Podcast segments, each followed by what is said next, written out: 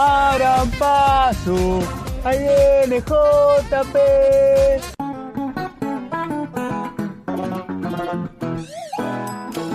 Todos los viernes nos visita el biógrafo. JP Rodoni propone un recorrido por historias ocultas u olvidadas. Anécdotas, datos curiosos y algunos mitos de la historia. En total normalidad, el biógrafo, con el licenciado Juan Pablo Rodoni. JP.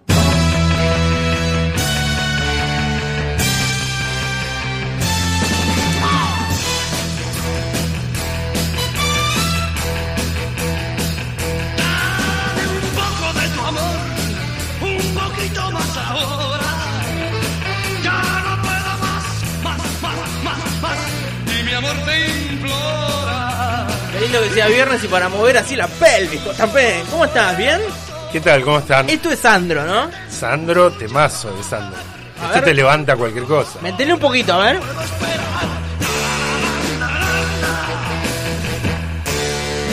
Ese movimiento. Transpirar, ¿no? Ahí como camisa abierta. Que golpee acá, ¿no? Eso. Que golpee la pelvis, que haga.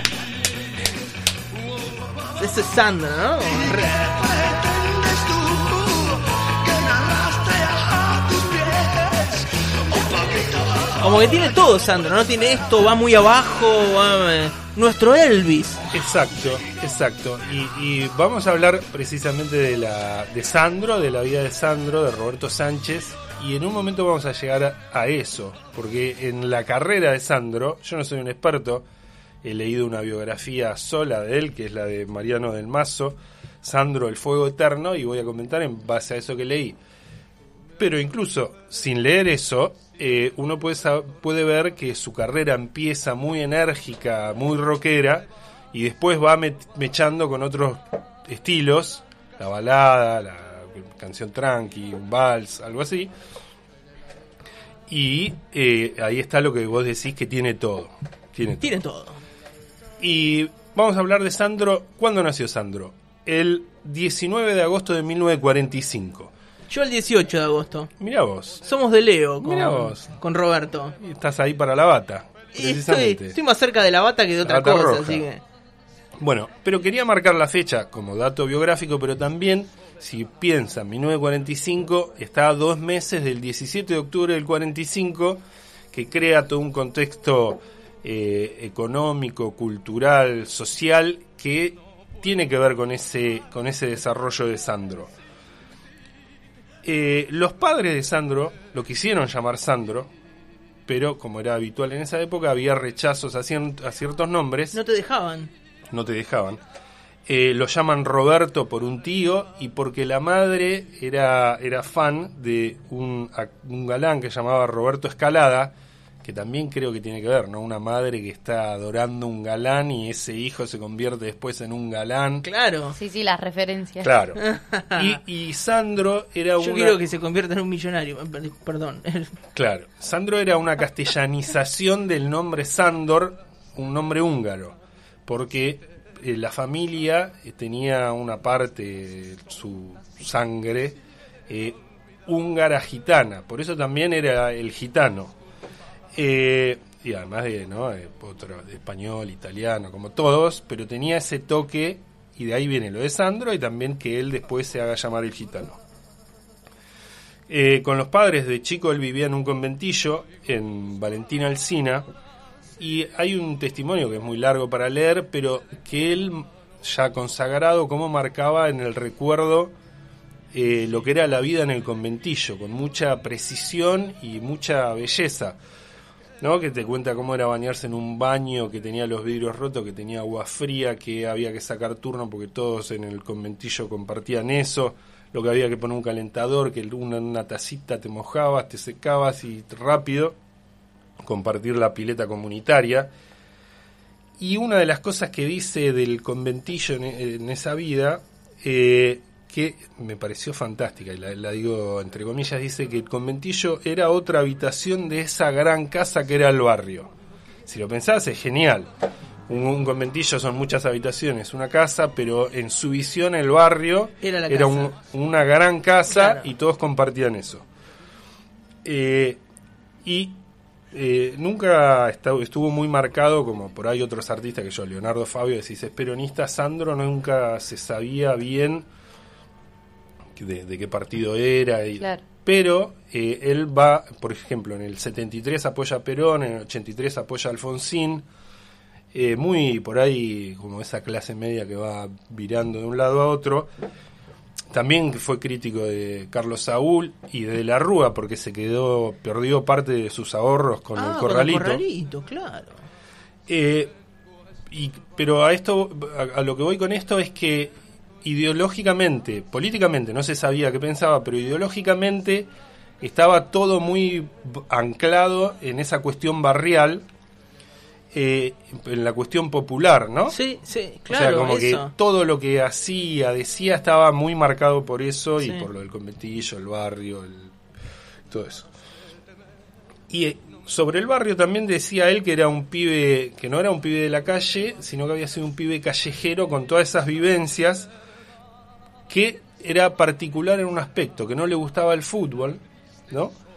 que le gustaba mucho escuchar la radio, le gustaba leer, incluso la madre le había enseñado a leer de antes de entrar a la escuela primaria y de hecho entró a la escuela primaria salteándose un grado porque estaba había como desarrollado ya Ah, mucho la escritura y la lectura. Mira, y cómo era un barrio en los años 40 a partir del 45 que había nacido él bueno esos bar el conventillo parecía ser como una cuestión de paso. Nadie iba a vivir de por vida en un conventillo sino que en ese contexto de prosperidad o de que se podía avanzar socialmente desarrollarse llegar a tu casita bueno era una época de consumo de prosperidad de muchas fiestas en, en los clubes los clubes de barrio, la música de tango sonando a full, que él también en una entrevista que, que vi habla de que era fan de Pugliese, entonces está marcado primero por el tango y a los 10 años de Sandro explota el rock and roll, que es, hablamos el año pasado cuando hablamos de Eddie Pequeñino en el 55, Claro. que se ponen a bailar en la calle, en el cine, se arma un escándalo, bueno, a él lo agarra esa fiebre del rock con 10 años. Y el debut de Sandro se da en la escuela primaria, eh, cuando él en un, en un acto de la escuela se le da por imitar a Elvis, así que tendría 11, 12 años, eh, haciendo un playback. Se había hecho un jopo, se había pintado las, las patillas con un corcho, con el corcho quemado, por eso digo corcho, porque era lo que usábamos nosotros y pienso que lo entienden. sí, claro. Eh, para hacer de, de negrito en un acto te pintabas con corcho. Él se había hecho las, las patillas y iban a cantar dos temas que los compañeros, él hacía que cantaba dos temas y los compañeros bailaban atrás como en las películas de rock, pero en el segundo tema falló el sonido, no salió y decide cantar a capela eh, eh, Hotel de Corazones Destrozados de Elvis porque la sabía y le gustaba y se ganó una ovación en la escuela y él lo marca como algo de lo que le impactó y que lo que iba a querer hacer, ¿no? Cantar y que lo ovacionen. Ser una estrella. No, Una ese estrella. niño, una, Lo llevaba en la sangre. Un brillo. eh, Pero vos comunal. fíjate, fíjate esta mezcla, porque es Elvis en la escuela y lo que había visto yo en, otra, en, una, en un programa que estaba en los años 80 con Mareco, Juan Carlos Mareco, un conductor, eh, que hablaba de que en ese programa estaba con Pugliese, con Osvaldo Pugliese, y el cantor de Pugliese era Alberto Morán, que era un seductor en el tango para las mujeres, y él iba a los bailes de tango y le impactaba cómo se movía, cómo cantaba Alberto Morán y cómo las mujeres flasheaban con Alberto Morán. Entonces tiene esa mezcla de Elvis y algo muy local tanguero.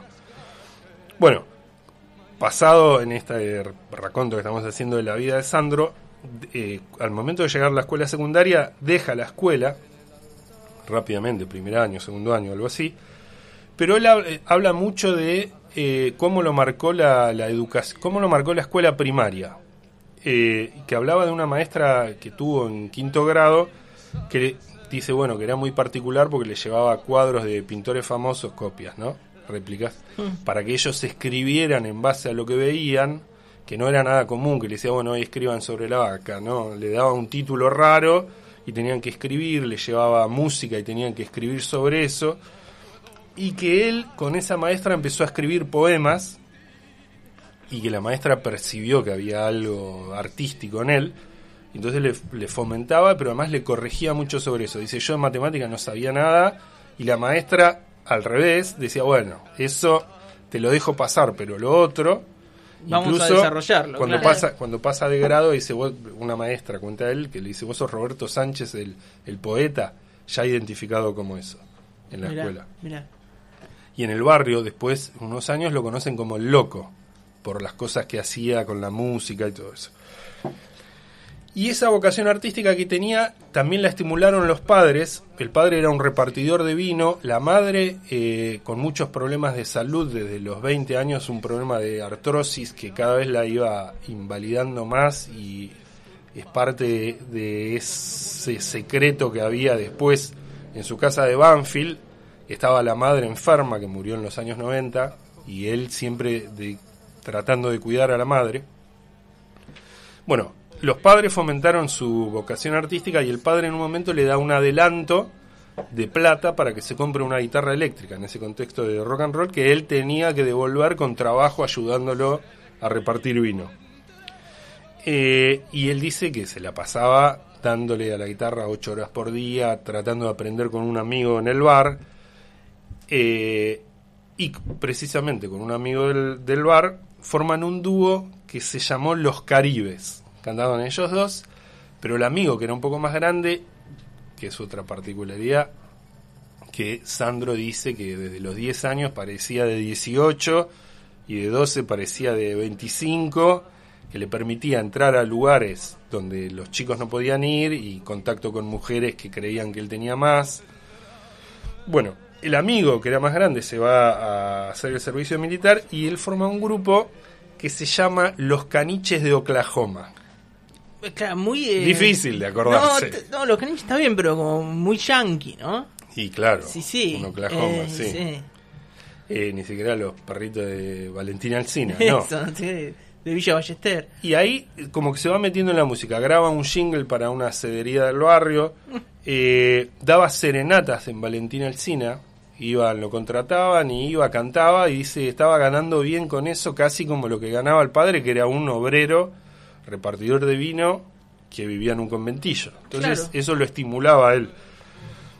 Y después finalmente con esos amigos que se juntaban en un bar de Valentina Alcina, forma los de, los de Fuego que Sandro tocaba la guitarra y cantaba otro, pero él va marcando que va teniendo ciertas situaciones que lo van eh, ayudando, eh, si se quiere, problemas o cosas fortuitas que lo van ayudando a encarrilar a lo que parecía predestinado. Porque él cantaba la, eh, tocaba la guitarra, cantaba otro, y en uno de los primeros recitales el cantante quedó afónico, no pudo cantar, algo así. Sí. Y él se animó a cantar Claro. y ovación de la gente otra vez, como en la escuela primaria. Bien Sandro, est- estaba predestinado. Claro. Claro. Y ahí ya pasa a ser Sandro y los de Fuego. Rápidamente tomó el control de todo, ¿no? por unos, unos meses. no, no, pero, digo, claro. está bien, sí. Digo, bueno, ¿Y, ¿Y dónde tocaban? En ese contexto que yo te decía sociocultural que va marcando y desarrollando el peronismo, ¿no? Eh, soci- eh, sociedad de fomento, clubes, Claro. mucha gente festejando y tenía que haber música, grupos en vivo. Y hay también otra que le pasa, como que estaban creciendo y se acerca un representante de una bandita que parecía más importante que los de ellos, los va a ver. Sandro seguía tocando la guitarra y cantando, pero se le corta una cuerda mientras lo ve un representante y se desata, como más o menos todos tienen en la cabeza lo que hacía Sandro, sobre todo en su primera época, de mucho movimiento sensual, sexual o lo que quieras, y el representante queda impactado con el tipo ese que era un sacado. así, que era un sacado. Pero claro. si no se cortaba la cuerda, quizás veía a otro Sandro. Agarrado a la guitarra y más, Claro, más es- quieto. el tipo dice, bueno, parecía un poseído, ¿no? Era un tipo de, de otro planeta desembarcado, en- además en una sociedad más pacata, más no sé qué, era como un tipo salido de una película yankee cantando en, Valentina Alcina. Y ya para 1963 graban un primer single y llegan a la televisión, todo lo lleva Pipo Mancera, que era como lo más grosso que pueda haber. Sí.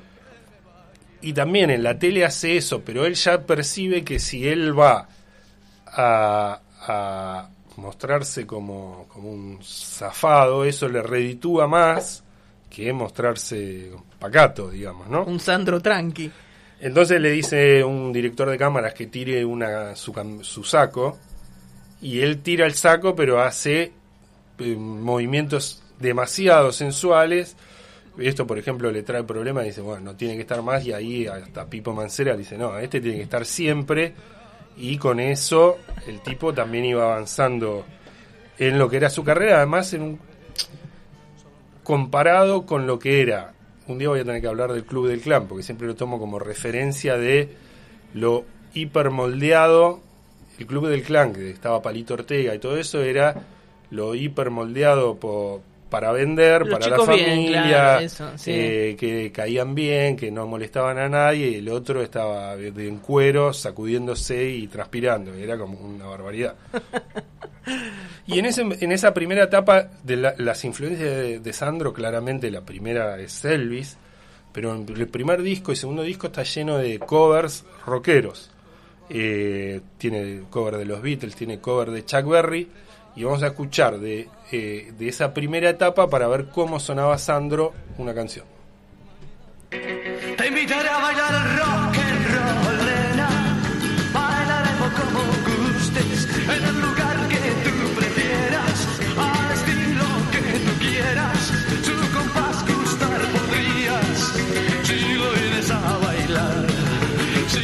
Vienes a bailar, cuando comiences a mover los pies, tu cuerpo entero se estremecerá. Bueno, acá está sonando Sandro y los de Fuego todavía, haciendo un cover de Chuck Berry. Y también eh, Sandro en esa época tiene mucho contacto con la, la escena rockera local. Eh, él cuenta que iba, iba a la cueva, que estaba en contacto con los otros músicos de- que estaban arrancando la cosa acá. Incluso el tema Rebelde de Morris la graban con una eh, guitarra de Sandro. Mira. Que Morris cuenta que le prestó la guitarra incluso después ni se la reclamaba, era un colgado. Sandro dice Morris que iba y pagaba todo. Y estaba muy metido en esa escena. Pero para el año 65, 66, Sandro cambia de representante.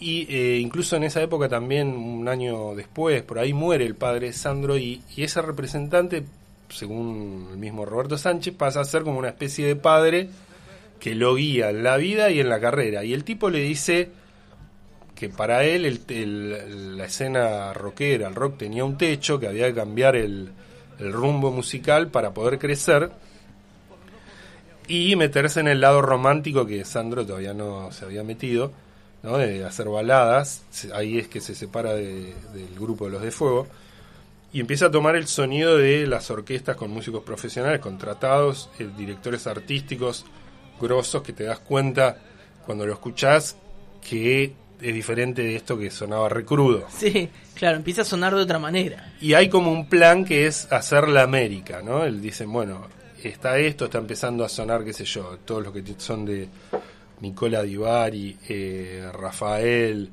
eh, Nino Bravo un poco Claro, después, claro, sí. José Feliciano, y dice, bueno, ahí tenemos que ir para meternos, el rock podía ser como había sido antes, algo de un año o dos, eso uno no, no lo sabía. Y en ese plan todos marcan que le- el trabajo que le metió Sandro para triunfar fue de locos, ¿no? Porque en el año 68, 69, en el año 68 graba dos discos, en el 69 graba tres discos, Ah, dos películas locura. por año. Claro, una Hoy locura. un grupo sacará un tema o un disco cada dos años y él tres discos por año. Qué bestia, claro. Eh, bueno, empiezan las giras por, por América Latina, que le mete películas, que hay un montón, toda la década del 70 también. Deja esa el- el- la cuestión barrial de Valentina Alcina eh, y hay un plan también que es lo de no utilizar localismos, ¿no? Que ahí el, el, viste, por ahí lo escuchás hablar a Sandro y parece un un actor de no sé dónde, De ningún lugar. de ningún lugar. Y ese era parte del plan de, de salir de la escena muy local argentina y triunfar e- en, América. Eh, y llega incluso a tocar en el Madison Square Garden, Sandro, eh, que también se televisa y busca triunfar en Francia, en España, en Italia. Hay versiones de él cantando en, en portugués, en inglés, en italiano. Eh, en el 67 graba el, disco Beat Latino, que es como el quiebre a, ese sonido nuevo. Y te decía, en el, en el 69 saca tres discos, pero yo te digo, o les digo, la cantidad de hits que pega ese año, eh, por ejemplo, tengo París ante ti, Penumbras, Trigal, La vida continúa, Rosa Rosa, El maniquí, Ah. Guitarras al viento. Y todo eso significaba ventas, discos de oro, discos de platino. Eh, y vamos a hacer un cortecito para escuchar un temazo de esa nueva época que estaba sonando.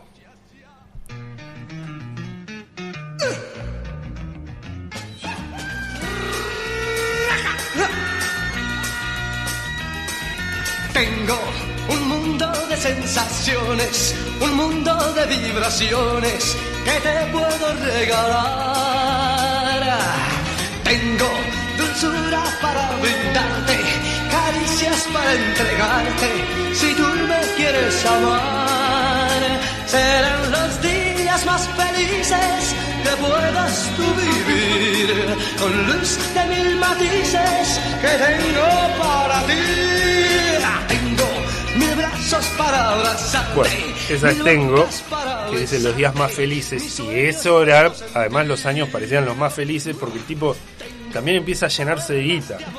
claro, Eh, obvio. Él cuenta, cuenta que, bueno, puede sacar a los padres del conventillo, puede comprarse una casa, primero en Lanús, después la famosa casa de Banfield.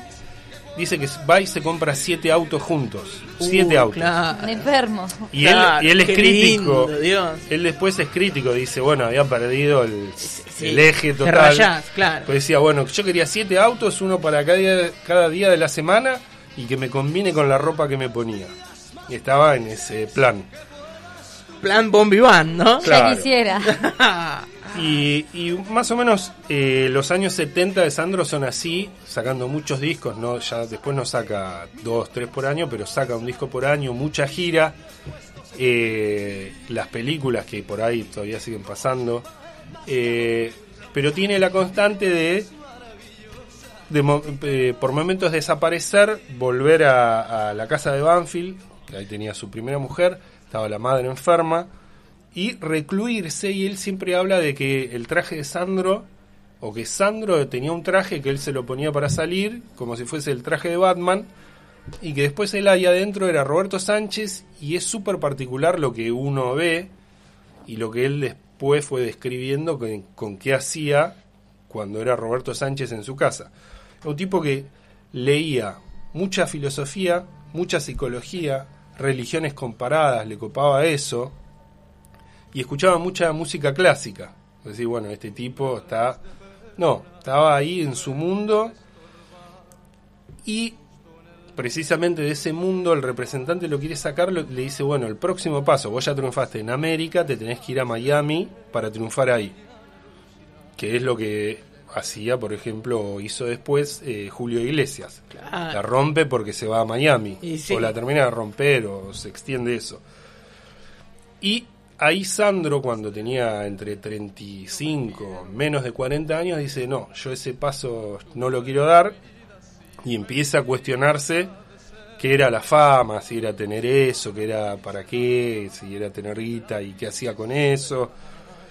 Y según sus palabras en esta biografía de que era de, Mariano del Mazo, eh, Sandro dice que él decide como descender de ese pico de fama que tenía y empezar a descansar un poco porque eso lo iba a llevar a, estar destruido. Por ahí es una explicación de lo que realmente pasó, porque en los 80 ya pasás de los 70 súper exitosos a los 80, que Sandro casi no pega ningún hit en los 80, es medio penumbra total. Y su explicación es que él quiso hacer eso, pero también había eh, cambiado muchísimo el, el, el mercado. Eso, Vos claro. escuchás música de los 70, y decís esto de los 70, y escuchás de los 80, y decís esto de los 80, y... Y Sandro no entraba. ahí, le claro. costó encajar en eso. sí. Eh, no tiene discos exitosos, no tiene hits, y lo dice el, el autor Mariano del Mazo, no lo digo yo, pero creo que es así. En los 80 estaba la idea de que Sandro era, textual entre comillas, mersa, grasa. Claro, sí, sí, como que eh, era un tipo de otra época, que no podías escuchar eso. Y pasando rápido a los 80, que incluso él hace hasta búsquedas de sonido, eh, viste, con sintetizadores, dice un productor que, que- que lo manda a comprar discos de heavy metal a ver si puede... Encontrarle la Bueno, vuelta. pero como que no estaba tampoco muy preocupado, dice yo no voy a hacer cualquier cosa. Eh, no puedo... Me acordé de algo que lo voy a decir. Dice, yo no estoy para hacer cualquier cosa. eh, yo no puedo salir a cantar eh, mm, Raque- Entregar el marrón de los auténticos decadentes. Dice, yo no puedo cantar eso. Yo tengo una historia, una formación. Sí. Y que además eso lo vincula con la educación que había recibido. Él no podía cantar. Si el mercado estaba pidiendo eso, él no iba a cantar eso. Listo, me quedo afuera, pero con mis convicciones. Claro. Y eh, siguiendo el planteo en la biografía leída, el autor dice, bueno, en los 90 algo cambió. No se puede explicar bien qué pasó. Pero, por ejemplo, está que en ese momento, en los 90, también Luis Miguel la pega con los boleros. En los Sí. 80 un bolero, nadie le iba a dar bola, y en los 90 los Sí. boleros Sí, claro. Era un éxito. Eh, hace, convierte en éxito los boleros de Manzanero. ¿viste? Claro, hubiese, bueno. sido impensado. Y que en los, no- en los 90 Sandro resurge. ¿Por qué? Y bueno, todas las explicaciones sociológicas, una puede ser quizás que las hijas de las madres que habían escuchado de chiquito a, Sandro empiezan a, a ir a verlo. La o televisión me parece que también jugó un rol la medio televisión. fundamental ahí. El ¿no? autor dice, bueno, eh, dice, por ejemplo, pensemos en el cantante de Babasónicos. No lo nombra, pero vos sabés que Sandro está ahí en algo de lo que dice, cómo habla, ¿no? Como que está presente. Bueno, Alfredo Casero hacía como un, un sketch basándose en Sandro. Y también está, por ejemplo, hable- Charlie lo reivindica. Dice, bueno, acá el que inventó todo es Sandro. Y graba un tema con eh, Charlie y Pedro Aznar. Eh, y vuelve a pegar un hit eh, en ese fenómeno. Bueno, ¿era algo nuevo lo que estaba haciendo Sandro? No, pero en los 80 no había pegado ningún hit, pero en ese contexto que cambió, una nueva canción de Sandro eh, la pega y es hitazo.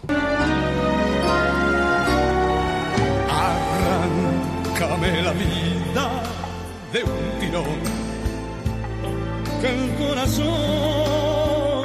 ya te lo he dado.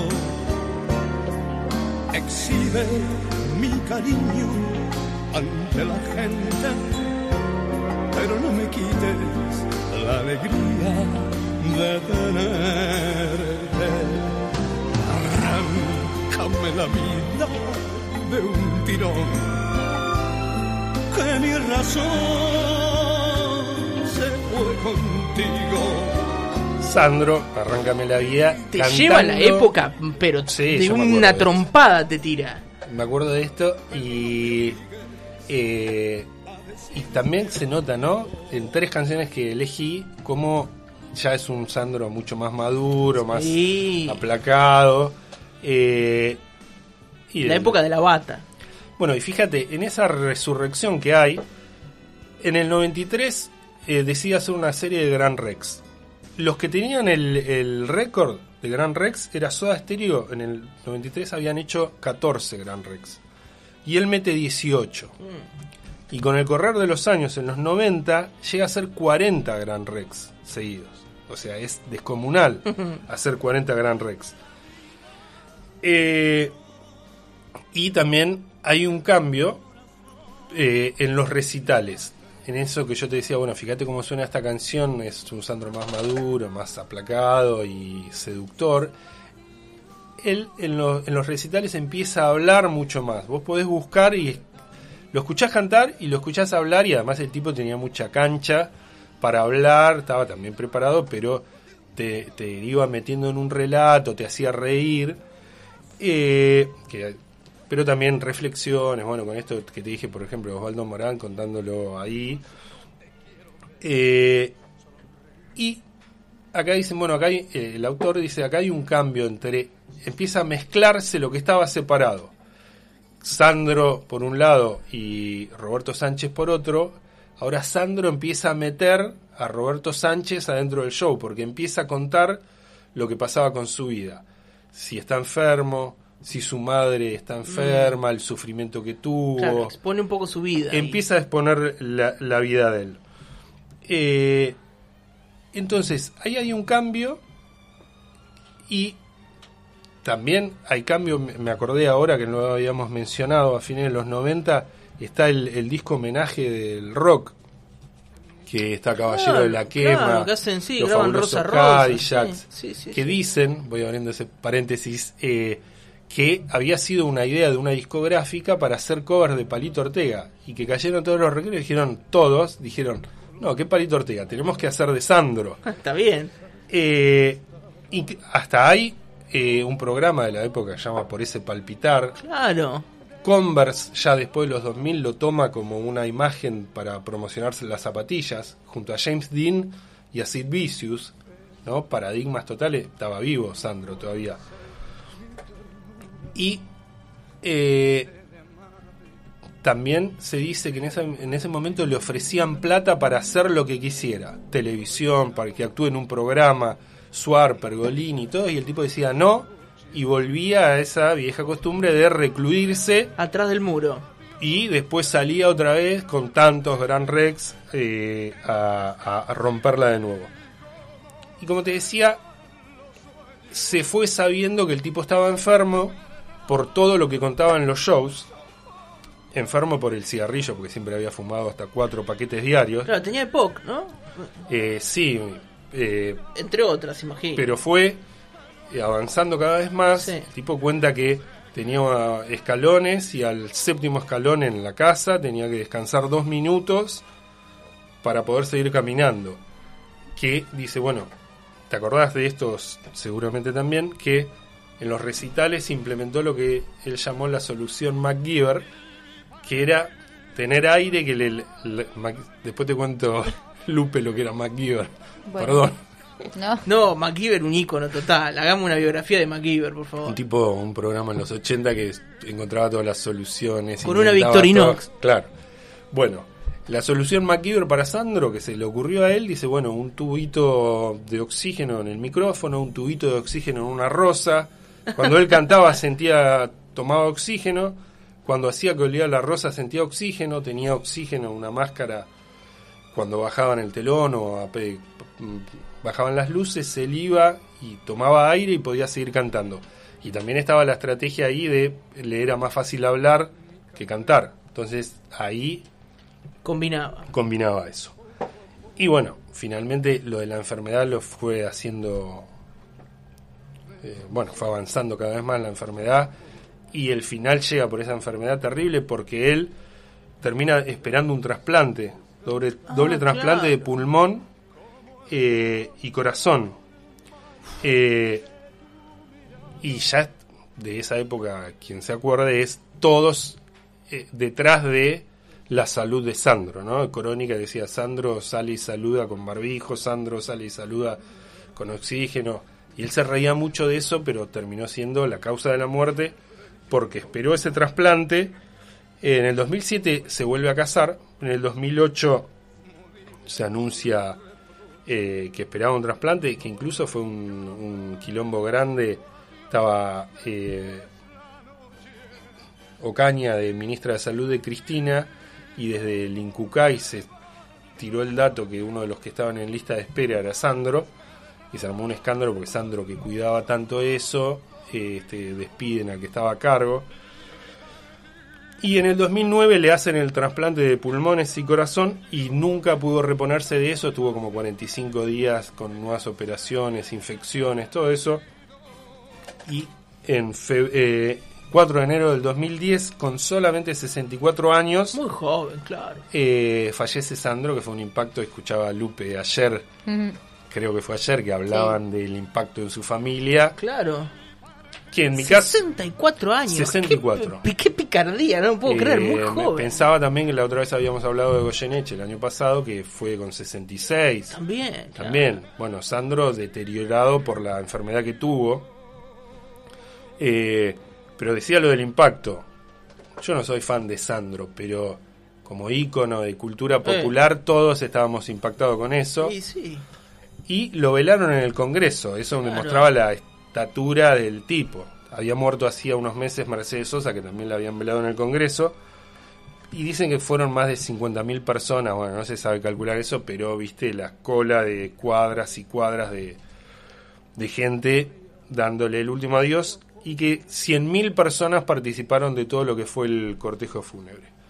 Eh, y bueno, eh, es feo terminar con la, No, pero está bien. con la muerte, pero bueno, es... eh, Es como terminan las la, cosas La muerte le pone el fin, pero Sí. también muestra el, el impacto de un tipo que creo que vendió 22 millones de discos. Qué bárbaro. Cuando tocas estas, eh, estas historias que uno conoce un poco y saben cómo terminan, yo eh, no sé cómo empiezan estas historias por lo general, Claro. y las veo así en, como en perspectiva y todo en, en- en 30 minutos, me agarra como un poco como una angustia, algo acá adentro de decir, fíjate a alguien que fue chico, que vivió en un conventillo, que hizo tanto esto, ¿no? De me fui y me compré ocho autos, todo, la fama, el éxito, el brillo, todo y de repente hecho mierda y recluido, y sos una placa de crónica en rojo y blanco y al otro día sos una placa que dice Sandro se murió, y se termina toda esa historia del salón, del pibito que bailaba, de Sí, y me agarra terrible. una cosa acá Es un poco adentro. terrible. ¿Por qué tan por qué tan efímero todo? Hoy me está puse, poniendo- me puse te está- reflexivo. te está poniendo grande, me parece, No, José. estoy muy sensible, estoy muy sensible. A mí me pasa lo mismo. te No, digo, pero Dios mío, ¿en qué de- me convertí? De la. Bueno, acá tuvimos, acá tuvimos la... ¿Va a llorar? Ah, no, no voy a llorar, no voy a Ah. llorar, digo, pero viste, lo ves ahí decís tan rápido todo. Sí, además, ¿Cómo el- de ser un pibito que un día hizo un playback y lo aplaudieron y de repente está respirando a través de una rosa? Sí. Eh, bueno, Y en el aprovechemos. medio esa imagen de Latin Lover Eso. total, ¿viste? ¿Cómo puede ser Que hasta ese uno hombre de roble? diciendo, epa, Sandro, ¿cómo puede ser? Sí, así es. Podemos cerrar con alguna canción, supongo, ¿no? Podríamos cerrar con algo un poco más arriba que esto que está sonando, ¿no? Uh. Arroba el punto biógrafo, así lo encuentran a JP en Instagram. Una actualización diaria impecable tiene JP a 7 de la mañana, más o menos, un poquito antes. por ese palpitar que tiene tu mirar. Yo puedo presentir que tú debes sufrir, igual que sufro yo, por esta situación que nubla la razón, sin permitir pensar en que ha de concluir. Bueno, una belleza, una belleza. Vamos a quedarnos con esto, ¿no?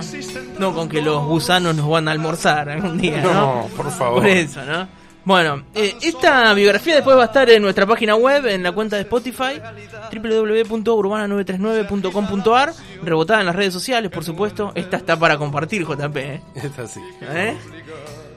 ¿Hay al- al- algo, algo- Vendeme algo de la cuenta de Instagram. Y yo te amo, JP. La publicación de hoy me gustó mucho. Eh, la hice yo, pero me gustó mucho.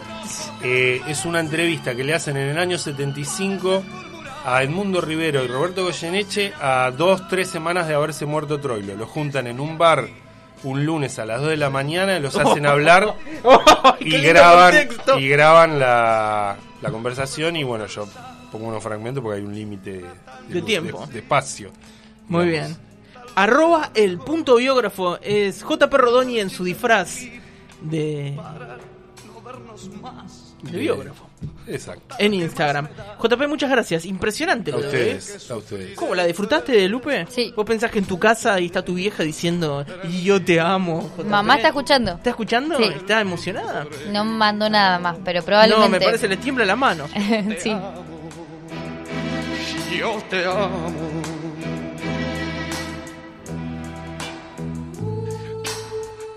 Total normalidad.